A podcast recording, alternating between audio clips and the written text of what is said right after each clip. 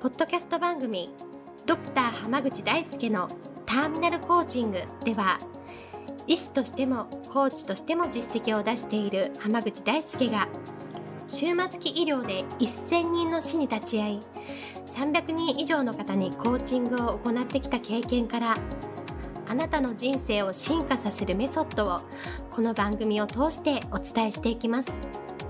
それでは今回の番組をお楽しみください。こんばんは、浜口大輔です。ポッドキャスト番組、ドクター浜口大輔のターミナルコーチングを始めていきます。それではナビゲーターの園さん、今日の質問をお願いします。はい、今日は講演会に足を運んだり、セミナーに行ってみたし、あの、本もたくさん読んでみたんですけれども、一向になんかこう自分の人生が良くなったという感じがはい。ないのですが、という相談が来ています。はい先生よろしくお願いいたします。お願いします。まあ、結構そういう人多いですよね。そう、あの、まあ、何が良くないかっていうと、はい。その、他のものに行けば、もっと人生良くなるんじゃないかって言って、そういう人ってもうどんどんどんどん次のもの、次のもの、次のものって言って、まあ、結構セミナージプシーとかって言われてたりあはい。するんですけど、え結構ね、そういう人多いんですよね。ーうんで、なんでそうなるかっていうのなんですけど、はい。その、まあ、確かにその場その場で聞いてる話って、うんいい話多かったと思うんですよ。はい、そう思います。はい本当にこれだったら人生変えれるなとか、うんっていう可能性を感じたからこそこう感動したりとか、はい。まあ、あの、こう、ワクワクしたりとかね、ええしたんだと思うんですけど、はい。ただ、す多くの人ってそれで終わらしちゃうんですよ。あーよかったなーそうそうそうだから例えばね、あの、すごくいい感動的な映画とかを見ても、はいお自分はこの主人公みたいに生きるぞみたいに思う人多いじゃないですか。すねはいそう。そのレベルで終わっちゃってるんですよ。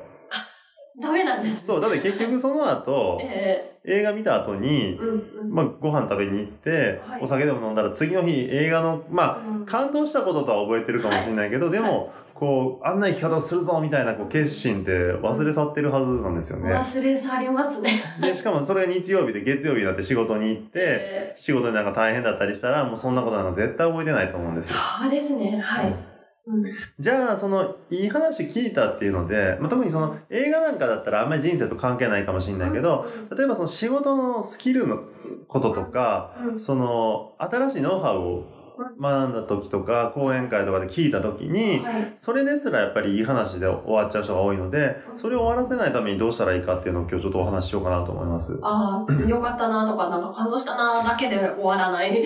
そうです。はい。もう結構簡単で、ええもう手順は3つだけなんですよ。三つですか？そう。で、まず1つ目が、その、まあ、全体として感動したっていうのだったらすぐ忘れちゃうんですけど。ここがすごく良かったっていうポイントがあるはずなんですよ。ああ、その、なんか全体通していい本だったなとかじゃなくて、こう、あ、このポイントは特に響いたなっていそうそうそうことですかね。例えば、そのスキルとか、ええまあ、仕事に活かせるような話だったとしたら、うん、全体を通じて生きることって多分ないんですよね。あ、そういうもんなんですかはい。だって、全く同じ業種とか、全く同じ働き方とか、全く同じ職場で働いてるわけじゃないじゃないですか。そうですよね。でも、はい。何かしら感動したとか、これ使えるなって思ったってことは、うん。自分の中でその感動したりとか、いいなとか使えるなと思ったポイントがあるはずなんですよ。だそうですね。そこを何なのかっていうのを自分で思い起こしてみることなんですよね。うんうん。今回、いい話聞いたなと思った時に、はい。自分はどこでそう思ったんだろうっていうのをまず、あしっかりと思い起こすことなんですよね。あ、ちゃんと振り返ってみるって感じです。そうです。はい。で、その中で、はい。でじゃあ次にうんうん考えるべきは、はいじゃあ自分はそのいいなって思ったポイントを、うん。どういう場面とか、どういう場所とかで活かそうって考えてるのかっていうのをうん。自分で思い起こすことなんです。なるほど。それは、うんと、自分にとってってことですかね？そうです。例えばね、私たちその医療医療者で言うと、え新しいその診療のテクニックの話をーはい。講演会で、まあ、あ 2, はい2時間とかかけて聞くとするじゃないですか。うんうんで、その時に、あ、すごい良かったで終わる人と、うんうんうんあこれ、この治療法とか、この医療機器のはい。機械そのものはないけれども、この使ってた先生の考え方っていう部分とか、うんその病気へのアプローチの仕方っていうのはすごくこうんう、良かったっていうと、そのポイントが絞れるわけですよね。はいはい。でもう、んじゃあ例えばそれをね、うん。そのままじゃあそれを日常生活に生かしますとかってなったら、それはちょっと待てよって話になるじゃないですか。す。はいはい。だから、それだったら診療のこういう場面、ももしくはこういう患者さんのうんこういう状態の時にはこれが使えるなっていうふうに、うんうん。ぐ実際にどういう場面で使う、使いたいのかっていうのを自分の中で明らかにすることなんですよ。なるほど。じゃあ自分の生活というか、まあそのお仕事でもいいですし、の中で、こう、まさに活かせる場面っていうのをこう、シミュレーションするというか、そうそうです。イメージしてみるみたいな感じですかね。だから例えばね、その、まあよくあるのは本で名言を読んあ、はい。名言集みたいな本を読んで、すごく感動したで終わる人と、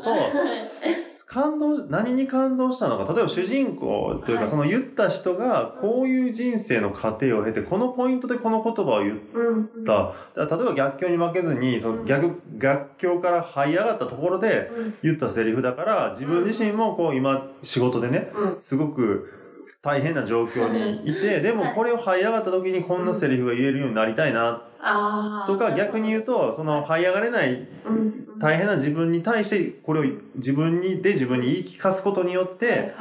この今の現状が変わるんじゃないかっていう考え方ってできるわけでしょ。うんうんって考えたら、その、どういう場面でうん。活かしたいのかっていうことを考えるっていうのはすごく大事なんですよ。なるほどですね。はいはい。で、次、三つ目のポイントなんですけどええ、まあ、ここがすごく大事で、その実際に活かす場面まで明確になった後でやることっていうのははい、実際どう活かすのかっていうのを自分でシミュレーションすることなんです。うーん、はい。あのね、多くの人はこれをやらないから実際できるようにならないんですよ。あ、そうなんです。そうなんです。だから、あの、なんていうの、今の例で言うと、例えば逆境から這い上がれない自分に対して自分で言い聞かすっていうところは確かにイメージできるかもしれないけど、でも、それを、例えばね、誰もいない部屋で一人っきりでそれ言ったって何も変わんないじゃないですか。ああ、なるほどでも例えばプロジェクトが頓挫しかかってみんなで諦めかけてる時の会議室でそのことをバシッて言ったらもしかしたらみんなのやる気が上がって、さらにプロジェクトがこううまく進んでいったりする可能性だってあるわけでしょ？ありますね。でもそれってそう想定してたら、うんそこでバシッと出るんですよ。ああ。でも想定してなかったら出ないんですよ、そのタイミングで。あと後で振り返ったら、ああ、あの時のあの言葉言えばよかったみたいになるんですよ。なるほどですね。あ、じゃあもうかなり具体的にそのシチュエーションですとかを想像して、こういう場面来たらこれ言うぜみたいな感じです。そうです、そうです。はいそういうのをね、あらかじめ考えておくと、本当ですね。その場面が来たらね、意外と無意識でパッて出るんですよ、そういうの。本当ですね。うん。へえへだからそれができるかできないかで、はい。いい話聞いたで終わっちゃっうんたで終わるんですよ。なるほど。は いでも、そうじゃなくって、うん。こういうポイントでやるぞって決めておけば、うん意外とね、できたりすることがあるので、ええせっかくね、時間かけて学んだのであれば、やっぱそういうところでうん。もったいないことをしない、時間を無駄にしないというところは私すごく重要かなと思います。ですから、まあ今言ったように、どういうポイントで、まあ感動したのかとか、いい話を聞いたと思ったのかと、で、どういう場面で活かそうか、自分の中のどういう場面で活かそうかということをしっかりと探るっていうこととはい、で実際そこでやってる自分をうん。想像する、イメージする。なるほど。はい。まあ言ったら自分の中で頭の中でリハーサルしちゃうといいんですよ。ああ、そうですね。もう言う、言うぞーみたいな感じそうです。この、そうそうそう。で、この3つをやっていけば、えいい話聞いたなで終わらせずに、実際自分の人生の中にその学んだことを取り込むことができるのでうんうん、ぜひ実践していただきたいなと思います。えなるほど。ありがとうございではます。今日はこれで終わります。ありがとうございました。ありがとうございました。本日の番組はいかがでしたか？番組ではドクター濱口大輔に聞いてみたいことを募集しています。ご質問は d a i s u k e h a m a g u c h i c o m 大輔濱口 .com の問い合わせから受け付けています。またこのオフィシャルウェブサイトでは無料メルマガやブログを配信中です。次回も楽しみにお待ちください。